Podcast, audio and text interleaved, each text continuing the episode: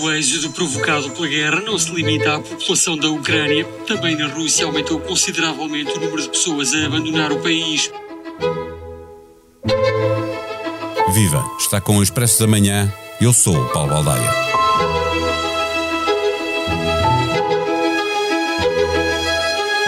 Não é por comparação que ela não tem sentido. A guerra faz-se na Ucrânia e é lá que o sofrimento de um povo pede a solidariedade de todos os outros povos. Mas na Rússia também há quem seja vítima de Putin, também há quem lhe tenha medo e também há quem fuja do país. Mais que não seja, porque iniciada a guerra pode ser instalada a lei marcial e haver uma convocação militar generalizada. Os poucos voos que existem rumo à Europa estão com preços proibitivos, mas mesmo assim cheios. O comboio que liga Moscovo a Helsínquia tem estado sempre esgotado. O som que ouvimos na abertura é de uma reportagem da Euronews. Num outro trabalho jornalístico, da mesma estação de televisão, mas com testemunhos recolhidos pela RTP, também se percebe como são os jovens quem mais se opõe à guerra e quem mais teme o poder absoluto de Putin.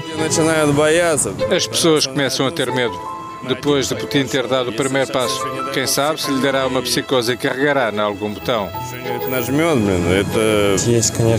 Há receios, todos temem. Ninguém gostaria de se ver no meio daquilo.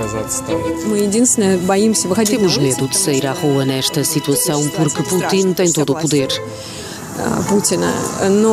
A única coisa que podemos fazer é levantar a voz.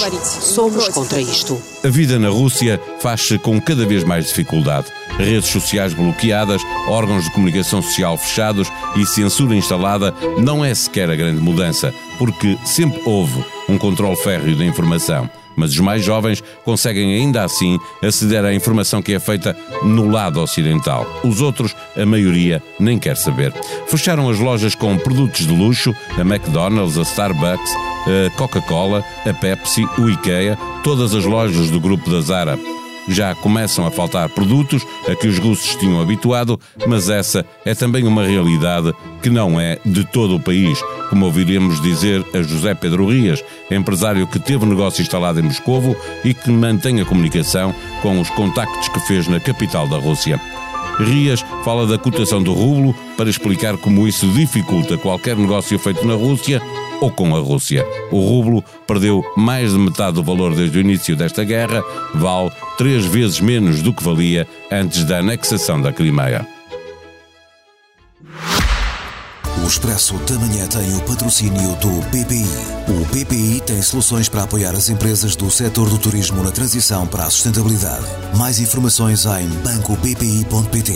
BPI, um banco para o turismo. Registado junto do Banco de Portugal sob o número 10. Viva José Pedro Rias, dos contactos que vai mantendo com Moscovo, eh, o que, o que lhe dizem? Eh, as pessoas sabem o que se está a passar ou aquela ideia de que a maioria das pessoas não faz, não, não, não percebe o que está a acontecer é real?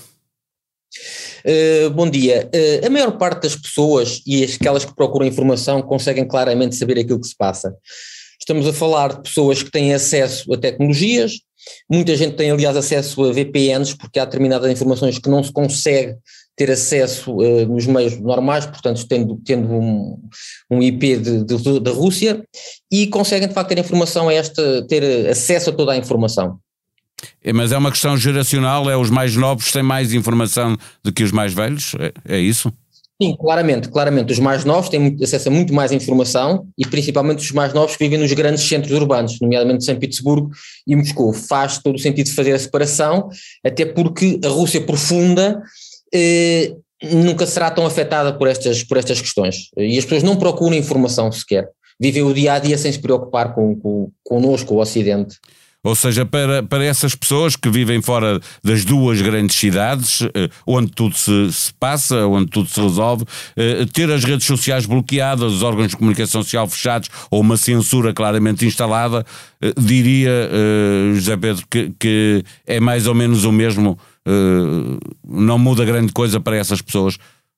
Sim, para essas pessoas de forma não, não, muda nada, eles não estão preocupados com isso, é uma coisa que não os afeta. Mesmo as redes sociais, eles próprios têm duas redes sociais que são uh, muito fortes para a Rússia, uma que chama-se V-Contact, que é o equivalente ao nosso Facebook, que tem muito mais utilizadores do que Facebook, e tem uma outra que chama Odna Classic, que é onde as pessoas conhecem os seus antigos colegas de escola e depois eh, acompanham a vida e portanto eles são as, redes sociais que eles seguem, onde basicamente não existe muita informação acerca, acerca das coisas que estão a passar.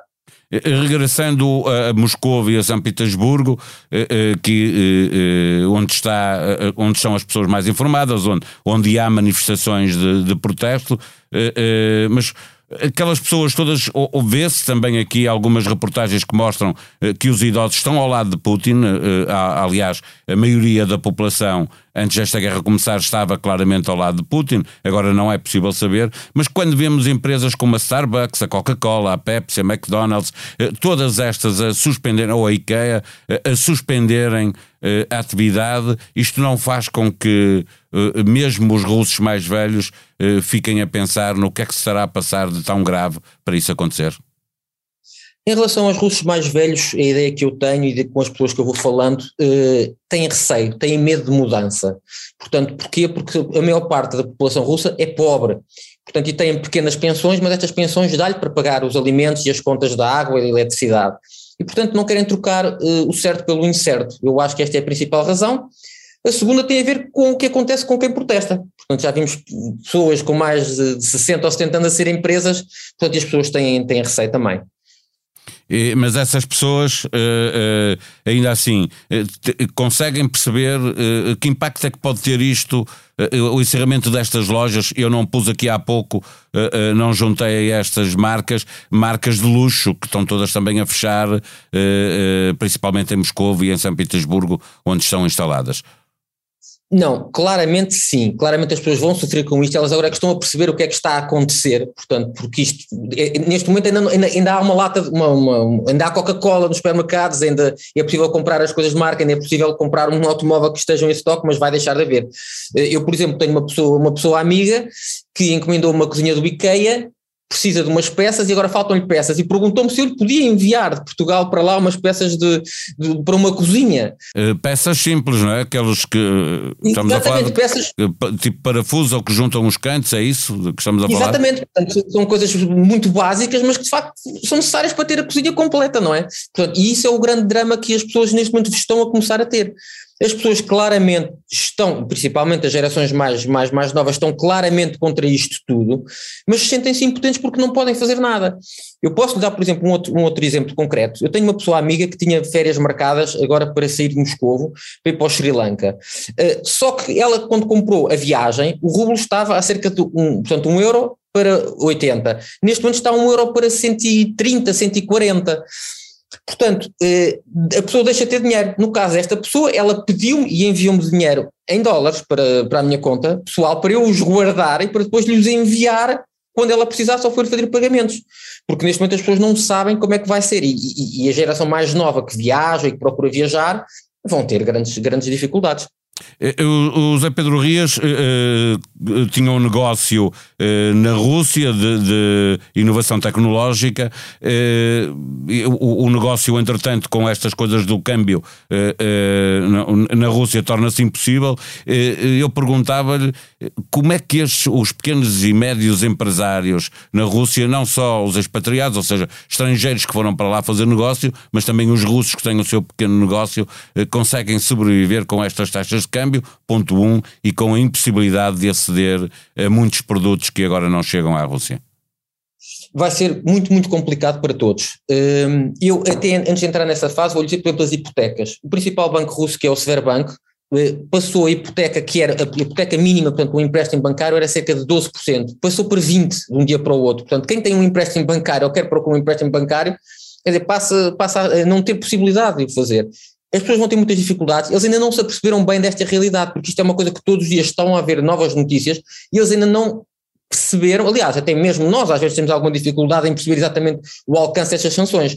Agora, isto vai ser uma, uma coisa brutal, muito, muito complicado, principalmente para quem tenha negócios com o Ocidente, não é?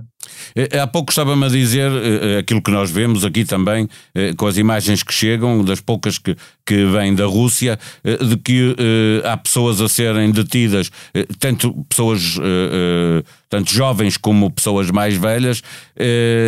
as pessoas têm medo do, do, do, que pode acontecer se protestarem, obviamente, mas há também muita gente a sair. Não há, não há voos para a Europa, mas existe informação de que os comboios estão cheios de russos que querem deixar a Rússia também com medo de Putin e com medo do que possa acontecer à Rússia. Sim, há muita gente, há muita gente claramente que neste momento quer sair da Rússia. Estão mais preocupados os, os expatriados, não é? Porque eh, não sabem como é que vão regressar a casa, se vão regressar a casa. Muitos recebem eh, parte do salário em rublos e outra parte normalmente em euros. E as pessoas neste momento estão muito assustadas porque não sabem como é que vai ser o dia da manhã. Em relação aos russos, exatamente a mesma coisa, ou seja, para, para muitos russos isto foi, um, um, um, foi a última gota, portanto, porque já andavam há muito tempo eh, eh, fartos deste, deste regime e daquilo que eles veem que se passa na Rússia, e de facto chegaram a um ponto, e chega, não conseguimos mais e queremos, queremos tentar mudar, mudar as, as nossas vidas. Eh, tem alguma informação sobre o facto de todas estas multinacionais que estão a suspender atividade na Rússia, eh, se isso eh, implica que esses expatriados de que falava regressem à casa de partida ou ficam lá à espera de, de, de, de outros tempos a ver se as coisas melhoram e se resolvem? Uh, sim, uh, neste momento a maior parte das pessoas que eu conheço expatriadas uh, estão à espera e querem seguir escrupulosamente as indicações que lhes vão ser facultadas. Porquê? Porque depois podem sempre invocar, em caso de haver algum desentendimento, que a empresa os mandou fazer desta forma. Cada empresa está a agir da sua forma e não existe nenhuma, nenhum fio condutor que se possa dizer estão todas a fazer isto. As pessoas estão simplesmente assustadas e preocupadas com a situação daquilo que eu sei, a maior parte das empresas vão continuar a pagar aos seus funcionários, mesmo aquelas que vão reduzir a atividade. Mas estas coisas, estamos a falar de sanções que começaram a semana passada. Sim, Portanto, as grandes empresas, a McDonald's, a, a Pepsi, a Coca-Cola, mesmo a Starbucks, essas informaram que iriam eh, continuar a pagar o salário eh, aos funcionários, que são, a maioria deles, principalmente nestas redes de, de cafetaria e, e fast, fast food, uh, que são, a maioria deles são, uh, obviamente, russos, não é? Sim, claro, sim, são claramente russos, mas faz sentido porque também aqui o, o, povo russo não tem nada a ver com isto. A grande maioria do povo russo, como é evidente, está contra isto e infelizmente eles estão a sofrer as sanções e, e, e eles próprios dizem, mas porquê é que eu tenho de sofrer as sanções? Eu não tenho nada a ver com o meu governo, não tenho nada a ver com isto e aquilo que eu transmito um bocadinho do nosso lado, do nosso Ocidente, nós sabemos isso, mas nós não temos outra forma de expressar aquilo que sentimos em relação a, a situação. Responder com guerra seria bem pior para os russos, não é? Para os russos e para nós. Obviamente. Exatamente, exatamente. A guerra seria inimaginável. Sugestão para ouvir outro podcast do Expresso à mesa com um deputado do grupo Amizade Portugal-Rússia Carlos Eduardo Reis, deputado do PSD, é o convidado do podcast Comissão Política. Pedro Abrunhosa fez canção dedicada à Ucrânia em apenas duas horas. Não fala da guerra, fala da incrível resistência dos cidadãos, dirigentes e militares ucranianos, diz Pedro Abrunhosa sobre a canção que partilhou. Pode ouvi-la em expresso.pt. Como Mário Soares e Polido Valente previram o que está a acontecer. Putin não recuará. A NATO, cercando a Rússia, na Polónia e na República Checa, é um perigo, escreveu Soares em 2008. Os movimentos preliminares da Terceira Guerra Mundial estão em curso, avisou Polido Valente em 2015, para recordar num texto de Ângela Silva. A sonoplastia deste episódio foi de João Martins. Tenham um bom dia, voltamos amanhã. Até lá.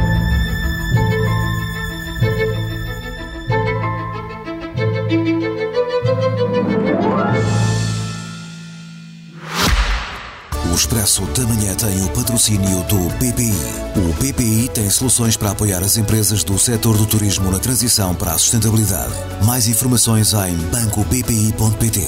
BPI, um banco para o turismo. Registado junto do Banco de Portugal sob o número 10.